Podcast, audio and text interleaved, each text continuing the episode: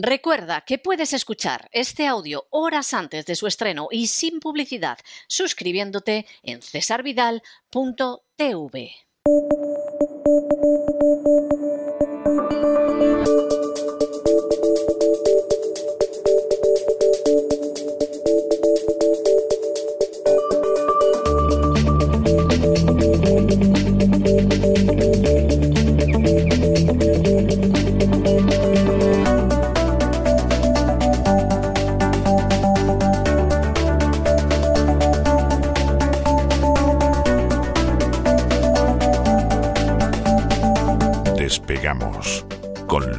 Ramírez. Corremos raudos y veloces hacia nuestro avión, atravesamos el umbral, nos tiramos en plancha sobre los asientos, nos abrochamos los cinturones, despegamos y nos vamos elevando por los aires hasta alcanzar nuestra altura y nuestra velocidad de crucero. A mi lado, don, Don Lorenzo, ¿qué hace usted con ese barrilito de petróleo con una chapka, un gorro ruso encima? Pero no sabe usted que no se le puede comprar estas cosas. ¿no? a Rusia. Hombre, por favor, por favor, que vamos a tener problemas. Fíjese en los pobres desgraciados de porcelanosa, ahí afrentados Bueno, bueno, ante bueno. todos los diputados. Muy buenas noches, don César.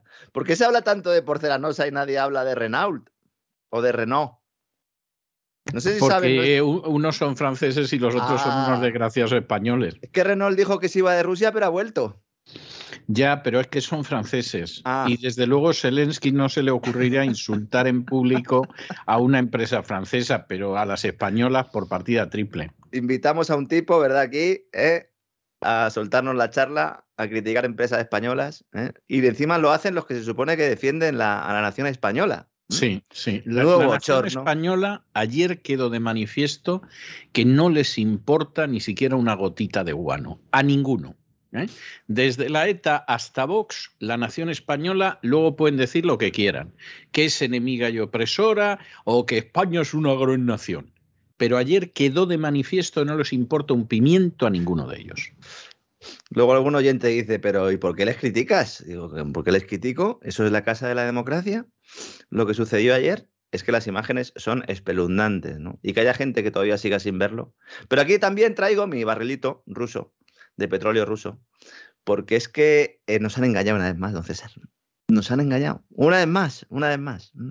La verdad es que somos fáciles, ¿no? Para que nos engañen. Bueno, nuestros oyentes no, porque entre que les hemos introducido ese gusanillo, ¿no? De la curiosidad y el ir buscando las cosas y luego que aquí también pues les apuntamos algunas claves, pues la verdad es que no les hacen comulgar con rueda de molino, ¿no? Como decía aquel famoso periodista deportivo. Hoy vamos a exponer una verdad incómoda, así para arrancar, de la que no hablan los medios occidentales, tampoco los orientales, algunos sí, pero pocos, que tiene mucha amiga y que muestra hasta qué punto los políticos nos toman el pelo y en concreto cómo la Casa Blanca y los grandes medios de comunicación están respaldando supuestas noticias que no son reales. No estoy hablando de matanzas. No estoy hablando de matanzas. Aunque lleven el marchamo del despacho Val. Resulta que el pasado 8 de marzo el gobierno de Estados Unidos anuncia bombo y platillo que había decidido prohibir las importaciones de hidrocarburos rusos en respuesta a la intervención militar en Ucrania como parte esas sanciones ¿no? impuestas al Kremlin para, pues, para intentar que no tuviera ingresos con los que financiar su economía, con los que financiar la guerra, nos decían, ¿no? Se nos dijo que Joe Biden había firmado una orden ejecutiva de vigencia inmediata, que yo he ido a revisar y efectivamente existe, que entra en vigor en ese mismo momento, nos decían, y que prohibía las entradas de petróleo ruso a Estados Unidos. Dando orden a todas las navieras y al resto de empresas, sobre todo energéticas, para que no llegara una gota más de crudo ruso a Estados Unidos. Y desde entonces, la Casa Blanca reclama un día sí y otro también que en Europa hagamos lo mismo, aunque ello suponga condenarnos a una recesión mucho peor que la de 2008. Algo de lo que ya todo el mundo habla. Biden llegó a decir que era un precio que teníamos que pagar. En uno de sus lapsus, no lapsus, llegó a decir que él estaba dispuesto a asumir ese precio, ¿no? Y en estos momentos la Comisión Europea debate precisamente eso, con Francia a la cabeza y Alemania en oposición parcial. Pues bien, señoras y señores, según los datos oficiales del Departamento de Energía de Estados Unidos, que es el, gabinete del gobierno responsable de política energética, resulta que Estados Unidos ha seguido comprando petróleo tras la firma de esta orden ejecutiva. Rigurosa, exclusiva, don César. Bueno, don César, le estoy hablando a don César, pero en realidad estoy hablando a nuestros queridos amigos oyentes porque Sí, don César es sí. quien me puso sobre la pista de esto. Sí, sí. Me mandó, Sí, dice, yo lo mírate había los visto, datos estos. Efectivamente. Vamos a intentar confirmarlo. Llevamos unos cuantos días, me he tenido que morder la lengua. Ayer especialmente, ¿verdad? Para no decir nada que no estuviera suficientemente respaldado, porque en contra de lo que muchos piensan aquí, tenemos un rigor exquisito.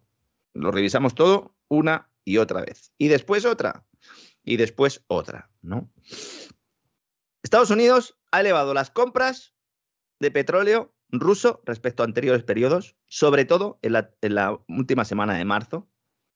En la segunda semana, como ya se había firmado la orden, cuando ya se había firmado, perdón, la orden ejecutiva, segunda semana de marzo, Estados Unidos importa 38.000 barriles de petróleo ruso diarios. En la siguiente semana, 70.000 diarios. Y en la última, 100.000. Si sumamos todo el crudo ruso importado por Estados Unidos en marzo, incluyendo los de la primera semana, que ahí era legal, pero mm, podríamos decir, ¿no? Que ético no, si lo estaba pensando Estados Unidos. Ahí fueron 148.000 barriles diarios. Tenemos unos 356.000 barriles diarios de crudo ruso. Un volumen que supera las compras de febrero. Me he ido, he sumado las compras de febrero, es decir, en marzo ha comprado más petróleo ruso Estados Unidos que en febrero. Insisto, datos oficiales del gobierno de Estados Unidos. Entiendo que más de uno estará ahora colapsando, ya le estará escribiendo algún mensaje a algún conocido diciendo, mira lo que están diciendo hoy estos, ¿no? Alguno a lo mejor no se lo cree. Hace unos días, don César me comenta, oye, mira esto porque es posible que aquí haya un problema, que aquí haya, bueno, pues eh, insisto, pues eh, una noticia evidente, eh, principalmente por el mensaje que ha salido de la Casa Blanca, ¿no? La hemos comprobado bien, a nosotros nos extrañaba también que se saltara la orden ejecutiva a la torera, pero es que como siempre la orden ejecutiva tenía trampas. Aunque nos lo ocultaron, resulta que no entra en vigor en el momento de la firma. En realidad las restricciones o se permiten ciertas importaciones de petróleo ruso hasta el día 22 de abril. Todavía quedan tres semanas, ¿eh? ¿Cómo sabemos esto? Porque resulta que es el Tesoro de Estados Unidos, Janet Yellen, el que ha dado esta prerrogativa, que ojo, y esto es importante, deja claro también que la orden ejecutiva de Biden excluye a los acuerdos de importación de petróleo con el consorcio del oleoducto del Caspio. El Caspio, el famoso Caspio, ¿no? El Caspio es el origen de la, de la guerra de Afganistán, básicamente, ¿no? Sí, porque en Afganistán no había mucha hidrocarburos, lo que había que poner era un tubo para sacarlos. Bien. Estos convenios mantienen vigencia, pues el decreto de Biden permite la importación de portadores de energía no rusos que transiten o se exporten desde Rusia. Y esto lo sabemos porque lo ha publicado la agencia TASS, que hoy es vilipendiada por ser la agencia de noticias estatal rusa, pero que ha sido una de las agencias de noticias de más prestigio a lo largo de la historia equivalente a lo que podría ser AP, Associated Press, Reuters y compañía. Es gravísimo esto que estoy diciendo. ¿eh? Si nos vamos otra vez al último informe del Departamento de Energía de Estados Unidos, descubrimos además que es cierto que el país importa actualmente una parte relativamente pequeña de petróleo crudo de Rusia, pero los derivados, aceite sin terminar, fuel oil, representan una parte importante porque son utilizados para refinar. ¿Mm? En 2021, las compras a Rusia representaron el 8% de todas las importaciones de petróleo de Washington, Estados Unidos, y más de la mitad correspondieron a este tipo de, de, de oils, de, aceites, ¿no? si hacemos la traducción, ¿no? de, materiales derivados del petróleo para ese refino. ¿no? Que cada cual saque sus propias conclusiones. Yo si fuera alemán, me habría, salido ya al balcón y estaría reclamándole a mi gobierno que no cediera a las presiones europeas y otanistas, porque les están tomando el pelo ni siquiera Estados Unidos cumple lo que anuncia y es el que más facilidad tiene para hacerlo. Entonces. Ya, lo que pasa es que tendría usted que tener algún partido patriota para que reaccionara y en España no existe ningún partido patriota. Ha habido alguno que parecía que sí, pero que ha quedado de manifiesto que es otra marioneta más de poderes foráneos. Así de claro, ¿eh? Sí, sí. Eh, yo creo que es, así, ¿no? Y supongo que Sánchez y Feijóo estarán muy contentos, ¿no? Hombre, esos deben de estar encantados, vamos. Ellos son los principales beneficiados de todo esto. Ya decíamos y veníamos avisando desde hacía meses que Feijóo y Sánchez eh, eran estaban condenados a entenderse. Y efectivamente se han entendido perfectamente y ya tienen toda la operación puesta en marcha, ¿no? Vamos a ver, si Estados Unidos que es quien ha montado todo el lío de los embargos de, crudo, evidentemente, ¿no? Que nos está diciendo Europa que dejemos de comprar petróleo, que dejemos de comprarle gas a Rusia. ¿Sigue comprándole el petróleo a Rusia? ¿Qué tipo de broma es esta? Que es verdad que hay contratos firmados que hay que cumplir y que ese petróleo seguramente estaba ya pagado y que tenía que llegar, evidentemente. bueno, pero eso pasa en otras partes del mundo. Pues sí, evidentemente pues no apruebes una orden ejecutiva y nos digas que entra en vigor automáticamente y que ya a partir de ese momento no entra una gota de crudo, porque es mentira. Porque es mentira. Pero es mentira porque lo dice tu propio gabinete. Insisto, que no hemos tenido que ir a ningún sitio que está en la web del Departamento de Energía, porque lo buscó César Vidal, que es el que me lo manda a mí, lo vuelvo a decir, porque me consta que el trabajo de, búsqueda de datos es muy complicado. Lo he hecho yo, lo sigo haciendo, ¿no? Durante, durante buena parte de mi jornada laboral y me parece una bomba y sobre todo me parece una bomba que nadie lo haya publicado, ¿no? Y seguimos con Estados Unidos. Hay mucho nerviosismo en Wall Street después de que Lael Brainerd, la señora que aspiraba a suceder a Powell al frente de la Reserva Federal, haya dicho Game is over. El juego se ha terminado la fiesta se ha terminado, la partida se ha terminado, ya ha llegado la hora de encarar lo que es la recesión de Estados Unidos. Ojo que esta señora, que es la número dos ahora mismo en la Reserva Federal, ha realizado unas declaraciones afirmando que no solo se van a producir agresivas subidas de tipo de interés, sino que el propio Banco Central, en el que ella trabaja y donde es uno de los grandes prebostes, tiene que empezar a reducir su enorme balance a partir de mayo. Esto, para que nos entiendan nuestros queridos amigos, es equivalente a apretar el botón rojo de la máquina que genera recesiones. ¿Mm? Estamos hablando de poner en el mercado activos que ha ido comprando eh, la Reserva Federal, deuda, deuda importante que es deuda corporativa y hipotecas, deuda titulizada, hipotecas titulizadas, ¿no? Aquello de la crisis subprime que eh, mucha gente pues, llegó a tener un conocimiento de cómo funcionaba esto. Cuando uno va a solicitar un crédito hipotecario, la entidad financiera coge tu crédito, le pone un determinado nivel de riesgo, lo mete en una cajita con otros créditos y luego eso se lo vende a un tercero. Esto es lo que genera la crisis subprime porque lo que hacen es las auditoras le ponen el marchamo de que esas hipotecas se van a pagar seguro, no reflejan el riesgo que tienen, cada uno que lo va comprando se lo va vendiendo a otro, se va generando ahí un proceso de burbuja importante y luego cuando el hipotecado deja de pagar todo el castillo de naipes, pues se va a freír espárragos, ¿no?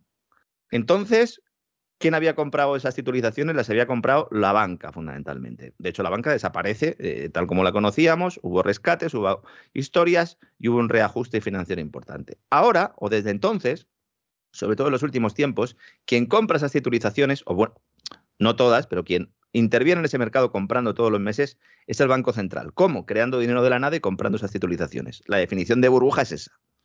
Mm, yo no sé si hay algún diccionario, ¿no? En economía cristiano podríamos sacarlo, don César. No sé si sería muy irreverente eh, utilizar ese, término, pero podría serlo, ¿no? ¿Qué pasa ahora con toda esa deuda que ha comprado la Reserva Federal? Que la tiene que, que sacar al mercado.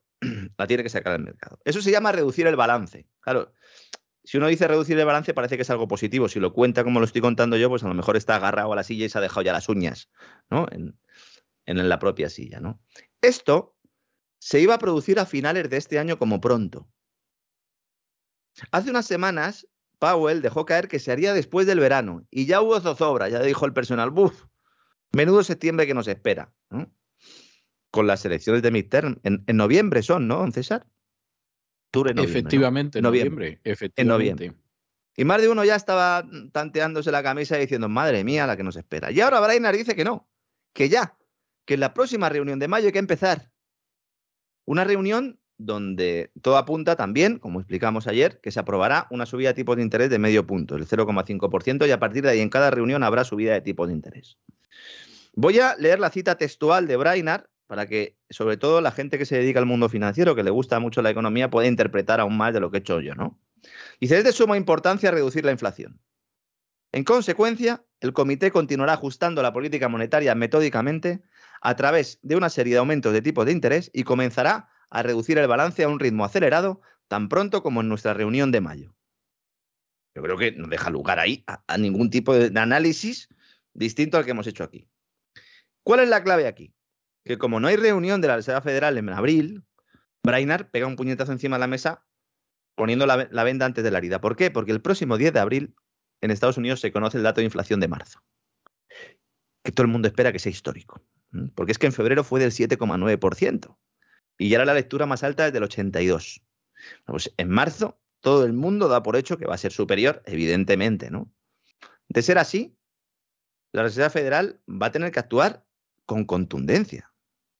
Hay gente que dice, una subida de medio punto no es contundencia. Efectivamente, si lo comparamos con Volcker, efectivamente no es contundencia. Pero empieza a tener una sensación de apremio, es decir, está ya la Reserva Federal diciendo, hemos perdido el control, pero lo vamos a volver a tomar. Y eso implica castigo en renta variable y eso implica, bueno, pues problemas económicos, ¿no? Porque es una anticipación de la recesión. Hemos hablado mucho de esto y planteábamos que este escenario, eh, pues según las propias palabras de Powell y lo que consideraba el mercado, se podría dar en el último trimestre, tercero o cuarto trimestre de este año. Y Brainard lo que hace es adelantarlo todo esto. Nos dice además, la inflación es demasiado alta y está sujeta a riesgos alcistas, evidentemente. ¿no? El comité está preparado para tomar medidas más enérgicas si los indicadores de inflación y de expectativas indican que eso está justificado. Está poniendo la venda antes de la herida. La banquera, además, por si fuera poco, ha citado a Volcker. Bueno, Volcker, el que no lo sepa, Volcker es el tipo que cogió la inflación en 1980 casi en el 15% y la bajó en el 83 al 2,3%, pero subiendo los tipos de interés al 20%. ¿Mm? No me extraña que más de uno se asuste. Está descartado una subida es, de tipos. Es para ello, es claro, para ello. O sea, está descartado que se produzca una, sí, sí, una subida de tipos de, del 20%, tal como está la economía ahora, eh, es impensable, ¿no? Es impensable. Pero bueno, se pueden ir produciendo eh, bueno, pues una serie de subidas, ¿no? En los eh, seis, siete reuniones que hay por delante, ¿no? Claro, una vez que citas a Paul Volcker en un discurso, un banquero central lo hace con una intención. Y efectivamente es intentar frenar, no la inflación, que no se va a frenar, porque esta señora haga estas declaraciones, pero sí las expectativas. Y volvemos otra vez a la importancia de las expectativas. En un periodo que va dirigiéndose hacia una hiperinflación o una inflación muy grande. No me gusta hablar de hiperinflación porque no estamos en Zimbabue, es decir, no estamos con crecimiento ni en Venezuela, no estamos con crecimiento de precios del 100% ni, ni del 200%, ni siquiera del 50%, ¿no? Pero cuando uno está en ese proceso inflacionario, es muy importante que la gente crea que esa inflación va a bajar. Porque si no, entonces se genera la espiral alcista inflacionaria, que es todo el mundo adelanta compras ¿verdad? Porque dice, mm, bueno, tengo que adelantar compras por esta inflación, generas una inflación aún, aún mayor, reclamas incrementos salariales, esos incrementos salariales al final de alguna manera se tienen que producir, lo cual hace que haya más inflación y llega un momento dado en el cual hay que subir los tipos y pegar un hachazo de vértigo, ¿no? Y nos dice Brainer, hace 40 años Paul Volcker señaló que el mandato dual, que es lograr a la vez la estabilidad de precios y, que haya pleno empleo, no es una proposición de uno u otro, sino que una inflación galopante es la mayor amenaza para el crecimiento continuo de la economía y en última instancia para el empleo. Con lo cual está diciendo, ahora tenemos pleno empleo, pero hay que parar esto, hay que parar la máquina, porque si no paramos la máquina, Estados Unidos se va al garete, la economía de Estados Unidos. Bien, es cierto que Estados Unidos, cuando entró en una recesión, sale después, mucho más rápido que las economías europeas. Eso es evidente. Pero que la recesión está a la vuelta de la esquina, lo dice Brainard con estas palabras, evidentemente no lo dice eh, eh, textualmente, lo dice también la evolución de los eh, tipos de interés en, en, el Treasury y en el bono, la deuda de Estados Unidos entre dos años y diez años, que uno ve la gráfica y yo cada vez que me levanto por la mañana lo primero que hago es ponérmela, yo soy así, don César, ¿qué quiere que le diga? Y la verdad es que ya durante todo el día tengo mal cuerpo porque digo, madre mía, a lo que se enfrenta Estados Unidos. Insisto, Estados Unidos es uno de los países que mejor ha capeado todo este tema covidiano. Pues los demás nos podemos agarrar. Yo de verdad no sé cómo este, estas dos noticias con las que eh, hemos empezado y el despegamos, ya llevamos un buen ratito, no se destacan en los grandes medios de comunicación. No, bueno, eh, vamos a ver, más que no se destacan, habría que decir que no existen. Sí, eh, en el caso del, tema de, las declaraciones de Brainer, pues sí, en, medios muy especializados. Algo aparece. pero esto es algo que, tiene que saber la población. Es que estamos todo el día criticando a los políticos con razón, estamos todo el día criticando a los empresarios con razón. ¿Y qué pasa con los periodistas? ¿Qué pasa con la gente cuello trabajo sin formar? Porque la cosa puede ir muy mal, pero si la gente sabe que va a ir mal, pues no se embarca en determinadas aventuras, que a lo mejor hay alguno embarcándose, ¿no? Vamos a España. Alguno dirá, bueno, esto es en Estados Unidos y tal, y en España tenemos a Calviño, que fíjate que esto es estupendo. El Banco de España ayer saca un informe. Recomiendo a todo el mundo que se lo lea, aunque no sepa mucho de economía. Se va uno a la página web del Banco de España, bde.es, y ahí tienen el último informe del Banco de España, que además lo explica bastante bien. Porque yo creo que es un informe muy importante. Porque el Banco de España lo que ha hecho es el trabajo que no ha hecho el gobierno. Aunque las previsiones de crecimiento siguen siendo, para mi juicio, demasiado optimistas, pero lo que ha hecho ha sido rebajarlas considerablemente y elevar las de inflación y hacer un cuadro macroeconómico un poco más mm, acorde con la realidad. Siempre digo que los organismos van progresivamente modificando sus previsiones a lo largo de, los meses, de tal manera que empiezan el año muy optimistas, sobre todo en, épocas en las que hay fin de ciclo económico, y al final de año pues acaban mucho más pesimistas de lo que empezaron, ¿no? A mí me consta que muchos técnicos ya saben ¿no? que al final van a ser más pesimistas, lo que pasa es que quieren vender un, un optimismo injustificado que también daría para otro programa, otro debate desde el punto de vista de psicología económica, ¿no? Pero saca el informe del Banco de España y entonces el Banco de España nos dice, este año España va a crecer un 4,5%. Decimos, muy bien. Dice, ¿cuánto decía antes el Banco de España que íbamos a crecer? Aproximadamente un punto más. 5,4. Bien. Alguno dirá, lo firmo. Yo también lo firmo. Un crecimiento del 4,5%. El gobierno español ha elaborado los presupuestos. Usted, usted y cualquiera. El problema es que cuesta creerlo y además con la inflación que hay, usted me contará, ¿no? Cuesta creerlo sobre todo por la evolución del consumo en el segundo semestre. Luego, luego vamos a hablar de ello, ¿no? Pero claro, uno dice, muy bien, ¿y cuál es la previsión del gobierno? La previsión del gobierno es que España va a crecer un 6,5. Esa es la previsión oficial, con la que están elaboradas las cuentas públicas, la que le hemos presentado a Bruselas. Una previsión que no se cree nadie. Que no se cree nadie. El trabajo del gobierno sobre todo el Ministerio de Economía, Nadia Calviño, es ir actualizando los cuadros macroeconómicos, pues según van ocurriendo las circunstancias, ¿no? Es que aunque le echemos toda la culpa a la guerra de Ucrania, incluso comprando el mensaje de Calviño, cuando se produjo la intervención militar, aquí dijimos que muchos organismos habían retrasado su actualización de previsiones, porque claro, dicen, con tanta incertidumbre no podemos ahora hacer previsiones porque se nos pueden quedar en papel mojado, ¿no?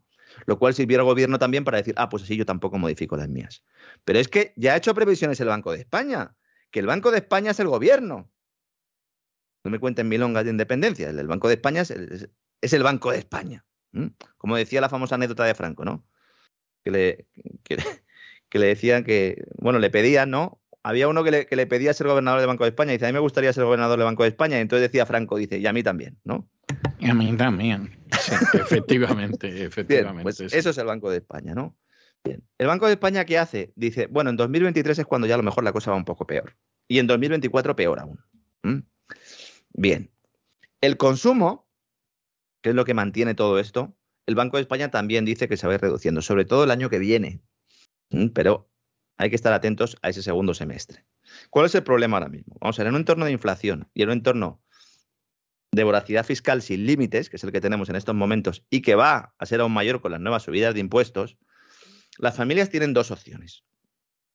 Si uno tiene ahorro en el banco, o bien lo deja en el banco, se lo come la inflación, o bien lo utiliza para pagar impuestos cuando, cuando vayan llegando, porque va viendo que poco a poco su factura fiscal va creciendo, o bien lo mete en algún tipo de vehículo de inversión. Si uno se va a, intentar conseguir una inversión conservadora, lo que tradicionalmente se ha dicho, bueno, pues la renta fija, ¿no? Una inversión conservadora mm, puede incluso perder pasta. Ya no es que estén eh, el, dinero al 0%, es que puede incluso perder el dinero, como hemos comentado aquí. Y entonces, ¿qué está haciendo la gente? La gente está comprando viviendas. Pero están comprando viviendas de una manera salvaje. Las cifras del sector inmobiliario son indicadores no de burbuja, sino de burbujón. Es una piscina entera. Pero no solo en España, ¿eh? también en Estados Unidos.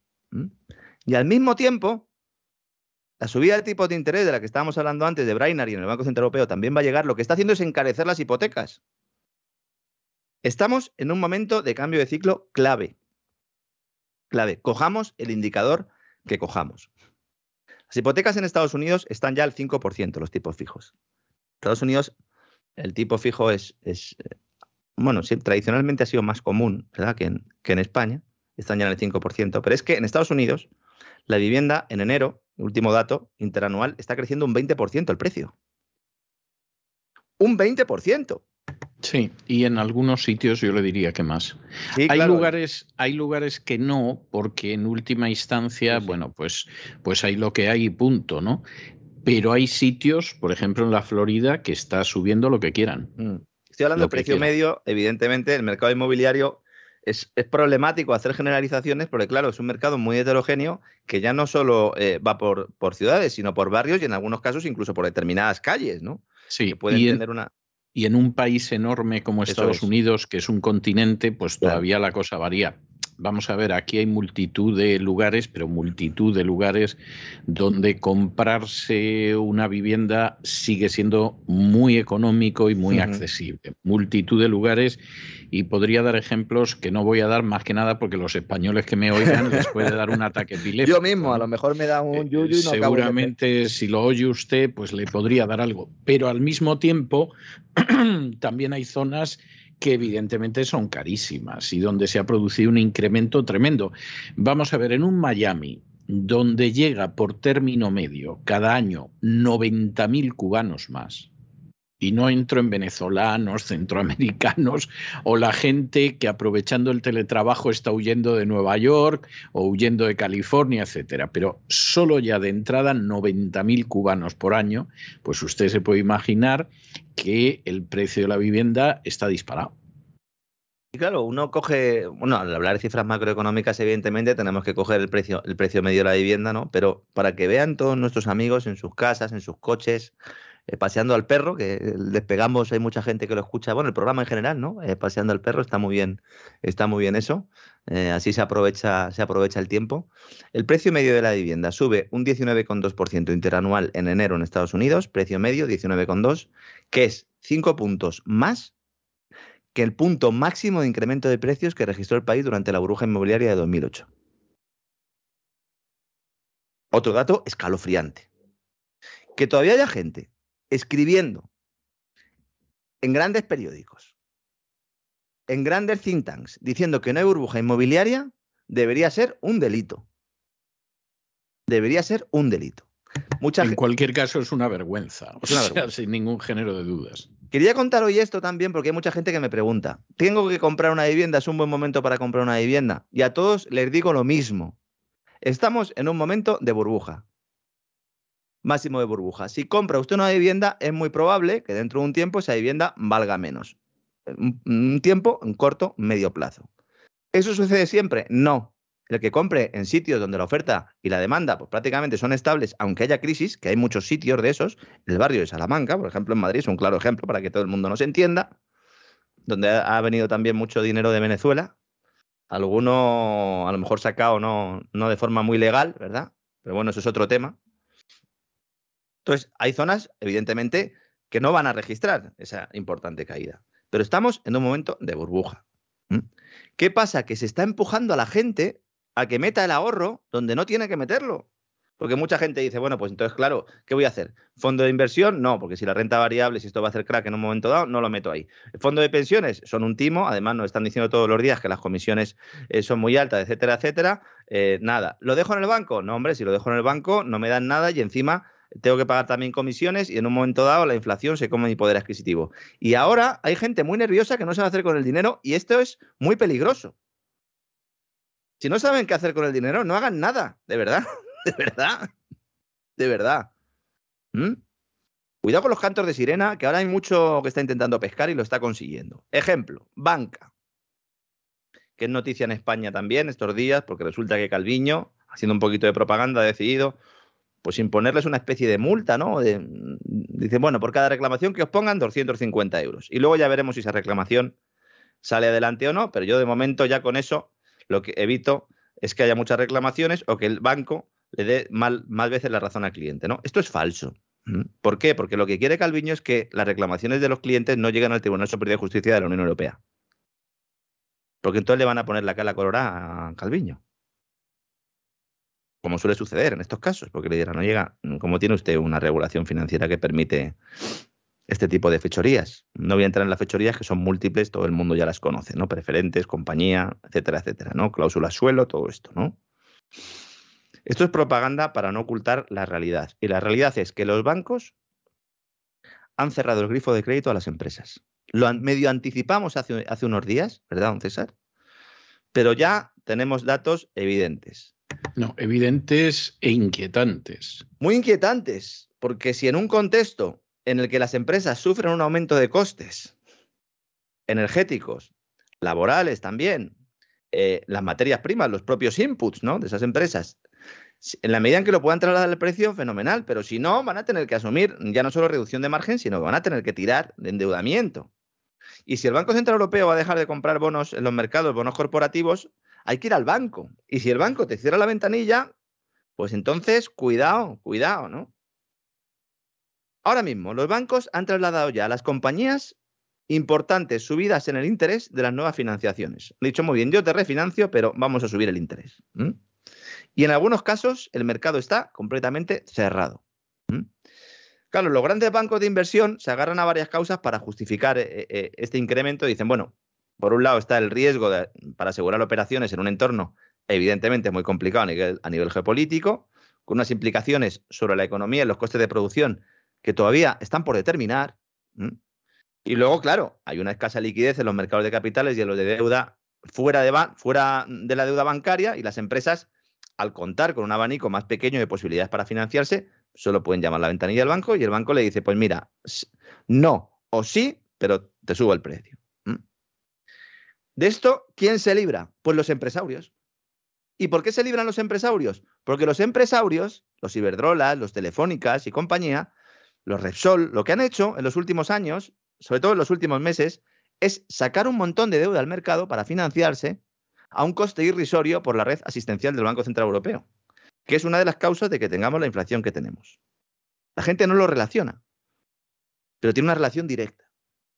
Es una gran estafa, un gran fraude decir, yo si necesito comprarme algo, si necesito hacer una reforma en mi casa, etcétera, etcétera, voy al banco y me cobran un interés. Si soy Iberdrola, voy al mercado y me cobran un interés irrisorio porque está papá, primo de Zumo Sol, en el mercado secundario compra esa deuda y así hunde los tipos de interés.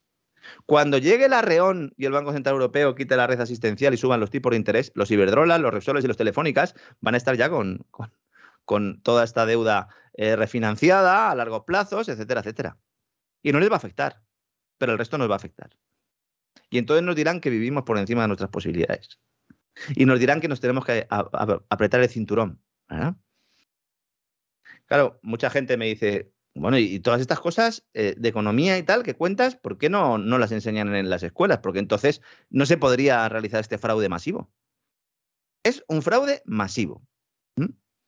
Claro, si encima los bancos centrales están diciendo voy a subir los tipos de interés, pues ya está, evidentemente, ya lo tienes ahí, ¿no? ¿Mm? Entonces, el Banco Central Europeo también va a subir tipos de interés. La primera subida de tipo desde la crisis de 2008, porque Estados Unidos subió y luego bajó, pero eh, en Europa eh, todavía no se habían subido. Estamos hablando de un incremento hasta 100 puntos básicos en el coste de refinanciación. ¿eh? Qué animalada, por Dios, qué barbaridad. Mm, Estamos hablando de 100 puntos básicos, un punto porcentual, 100, puntos básicos. Teniendo en cuenta que los tipos reales están negativos, pues cualquier incremento ya es importante, ¿no? Y no es homogéneo para todas las compañías. Por ejemplo, ¿quién se está librando también de todo esto o están consiguiendo una financiación más barata? Las compañías de renovables. ¿Por qué? Porque es que resulta que como la Unión Europea saca un plan que se llama Repower EU, donde plantea la emisión de deuda para financiar a empresarios de energía verde, pues entonces los bancos dicen, sí, sí, yo te lo presto, sin total, te va a llegar el dinero a las puertas de los contribuyentes en los próximos meses. Otro saqueo, otro fraude. Porque al mismo tiempo nos dicen a nosotros, a los curritos, oye, hay que hacer un pacto de rentas, ¿eh? no se pueden subir los salarios, porque si se suben los salarios generamos efecto de segunda ronda y fíjate a dónde se va la inflación. ¿no? Y, todo lo que estás haciendo para salvar a todos esos empresarios. Entonces nos dicen, no, es que eh, ellos dan empleo, sirven para el tejido productivo. Cuando se empiecen a aprobar expedientes de regulación de empleo, no temporal, sino ERES, a ver qué, cuento nos, nos cuentan. Una parte de lo que estoy contando ahora una pequeña parte. Lo contaba hoy el diario económico del Grupo Prisa cinco días en un artículo, que cito aquí por haberme puesto sobre la pista. De verdad, a veces sucede, ¿no? Pues lees algo en un artículo, aunque sea en el quinto párrafo, te da pistas, empiezas a investigar y descubres otra cosa, ¿no? Lo menciono sobre todo para que se den cuenta nuestros oyentes de cómo funciona esto de la propaganda en los grandes medios de comunicación. Con todo lo que he contado, piensen si es o no adecuado el titular de la noticia. Abro comillas la banca encarece el crédito a las empresas por la guerra de Ucrania. Con un par. Con un par, ¿eh? O sea, esto, esto ya es de un descaro, pero vamos, verdaderamente tremendo, ¿eh? Por la guerra de Ucrania. Tiene pinta además eh, que el, autor ha, escrito el artículo y que luego a última hora, cuando lo iba a publicar, le han dicho, niño, pon lo de la Ucrania en el titular, porque si no, igual el gobierno nos pega un pescozón. ¿Mm? ¿Qué tendrá que ver? ¿Qué tendrá que ver la guerra de Ucrania? Todo lo que comentaba ahora estaba ya sobre la mesa antes de la intervención militar. Porque la inflación está descontrolada. Se nos ha escapado el caballo. Ya no sabemos ni dónde está el caballo. Ahora hay que cogerlo, hay que meterlo otra vez y volverlo a domar. Porque ya lleva mucho tiempo, ¿no? En las praderas, ¿no? Corriendo salvaje. ¿Cómo nos gusta el oeste a usted y a mí, eh, don César? El Far West. Sí, nos pasamos cabalgando todo el día, vamos, por lo menos un buen rato. Una banca española que mientras tanto dice, bueno, cerramos un poco el grifo del crédito, nos preparamos aquí para la que viene, provisionamos algún dinerito aquí y vamos a ver qué ocurre, ¿no? Vamos a intentar ver los toros desde la barrera. Mientras marcan récord por ingresos de comisiones, especialmente en banca y seguros, que son ya casi el 30% del total. Los bancos se han convertido en gestoras para compensar los ingresos, porque claro, otra consecuencia de la política de tipo cero, de tipo de interés, es que el banco que gana dinero prestando dinero, eh, prestando dinero y captando depósitos, pues si no puede hacer esa intermediación con el tipo de interés, pues evidentemente ahí no puede ganar pasta. Entonces, ¿qué han hecho los bancos? No? Pues los bancos lo que se han puesto es a cobrar comisiones de una manera salvaje. Pero ya no digo a través del, eh, producto bancario tradicional, el depósito, tal, sino fundamentalmente por la gestión de activos. Y esto también es muy importante porque ahora a todas esas familias que tienen el ahorro ahí que no saben qué hacer con él, de las cuales hemos estado hablando hace unos minutos, el banco les llama y les dice, no, pero mm, tú necesitas invertirlo. Y dice, bueno, algo, algo tranquilito, algo, algún fondo de inversión eh, de gestión pasiva, dice, no, no, no, de gestión pasiva no. Gestión pasiva es que tú tienes, pues contratas el fondo y ya está, y lo que diga el mercado ya está. ¿no? Una cartera, te hacen una cartera, se pone ahí y ya está, y, que sea lo que Dios quiera, ¿no? La gestión de activos dice, no, no, yo te lo gestiono. Es decir, yo te voy diciendo por dónde lo tienes que ir metiendo, ¿no? Para hacer esto, un banco es el peor sitio al que se puede ir, porque el banco que hace te coloca los activos que le han dicho al del banco que te tiene que colocar. por lo cual, además, cobra una comisión correspondiente, ¿no? Entonces, aquí están los fondos de inversión, los fondos de pensiones y los seguros y se están forrando a comisiones con estos tres productos. Los siete primeros bancos españoles sumaron el ejercicio pasado solo en estos productos por comisiones 7.500 millones de euros. Pero es que si nos vamos a las comisiones totales, rozan los 30.000 millones de euros por comisiones. ¿Comisión por qué? ¿Por venderte pescado viejo? ¿Por colocarte en un fondo de pensiones que está perdiendo dinero? por colocarte un fondo de renta fija, que bueno, los tres primeros meses se han derrumbado, como contábamos el otro día, por metértelo en bolsa en high yield emergente diciéndote que esto es muy seguro, confía en mí, Paco, que esto es muy seguro. ¿Por eso están cobrando comisiones? Eh, ah, bueno, yo creo que están cobrando comisiones porque se lo pueden permitir. O sea, para, no, no, se lo digo sinceramente. ¿eh? O sea, están cobrando comisiones porque tú lo vales, porque se lo pueden permitir y porque efectivamente, pues para eso forman parte de las castas privilegiadas. O sea, que no vamos a engañar a estas alturas, don Lorenzo, que ya nos conocemos todos en el patio. Claro, así no me, no me, extraña luego que, haya mucha gente que diga, bueno, pero entonces con todo esto del euro digital y el dólar digital, entonces para los bancos no hacen falta, porque claro, si yo me voy a abrir una cuenta bancaria en el Banco Central Europeo directamente o en la Reserva Federal, y además eh, ese dinero va a ser digital, tampoco, bueno, al principio me dejarán sacar algo de algún cajero, pero luego también desaparecerá el efectivo, ¿para qué necesito yo el banco? Porque claro, para que me dé un crédito, bueno, pues realmente para eso tampoco voy a necesitar un banco. Claro, entonces, ¿qué se está haciendo? Lo que se está haciendo es, a través de esta política de tipo estero, promoviendo una consolidación del sistema bancario, es decir, que cada vez haya menos bancos, de tal manera que luego queden solo unos pocos y esos pocos sean los que se encarguen de llevar a cabo todas las fechorías del Banco Central, en, eh, Europa del Banco Central Europeo y en Estados Unidos de la Reserva Federal. Uno se va a analizar y dice, bueno, a ver, ranking de comisiones, ¿no? Santander es el primero en cobro de comisiones de gestión de activos. 3.600 millones de euros. Y después, CaixaBank. No es casualidad que sean los dos bancos, ¿no? El tercero es BBVA, pues es por tamaño, ¿no? Antes de terminar, quiero hacer un comentario sobre el tema de las hipotecas sobre previsión de Euribor. También nos lo preguntan mucho. Y voy a explicar algo que ya conté, pues justo antes de volver a cabalgar otra vez con usted, don César, en aquella conversación que tuvimos mm, aquel verano, aquella, aquella entrevista, ¿no? En la que hablábamos un poco y me preguntaba usted, bueno, ¿y el Euribor? El Euribor que puede pasar. Y entonces yo explicaba que para saber lo que iba a pasar con el Euribor en un entorno eh, más o menos normal, en el que no haya, no haya un credit crunch muy grande, para fijarnos en a dónde va el Euribor, había que fijarse en una cosa que se llama la facilidad de depósito. ¿Qué es la facilidad de depósito? La facilidad de depósito es un instrumento que tiene el Banco Central dentro de las capacidades que tiene para intervenir los tipos de interés. Y entonces lo que hace es, los bancos, cuando tienen excedentes de liquidez no lo prestan, no lo quieren prestar, como estamos diciendo, cierran el grifo de crédito, pues lo llevan al Banco Central y ahí pues lo tienen un día, hacen un depósito un día y ya está, ¿no? Eso antaño, hasta 2014, el Banco Central Europeo pagaba a los bancos por esos depósitos allá un día. Desde 2014 lo que hace es ponerlo en negativo. ¿Por qué lo pone en negativo? Precisamente para que los bancos den más crédito. Los bancos, algunos han dado más crédito, otros han dado menos crédito, pero al final el tipo de facilidad de depósito fue negativo y se puso en el menos 0,5%. ¿Qué es a dónde fue el Euribor? Evidentemente. Porque si el tipo, el Euribor es el tipo de interés al que se prestan el dinero los bancos entre sí, pues tenderá a converger al tipo de interés que le ofrece el Banco Central por tener su depósito allí, que en el fondo es como si le estuvieras prestando el dinero al Banco Central en un día. Bien. Esto el que se lo aprendió, alguno me ha escrito cartas y tal, la verdad es que lo agradezco diciendo, fíjate que esto no lo había entendido yo y si lo hubiera sabido, pues fenomenal, porque a lo mejor hubiera tomado otras decisiones de inversión y otros, pues que les ha venido muy bien, ¿no? Ahora mismo el mercado de futuros prevé que este tipo de facilidad de depósito vaya subiendo, ya de hecho lo está subiendo, hasta situarse en el menos 0,1 en diciembre. Esto implica que en diciembre, en enero o en febrero el Euribor vuelve a ser positivo.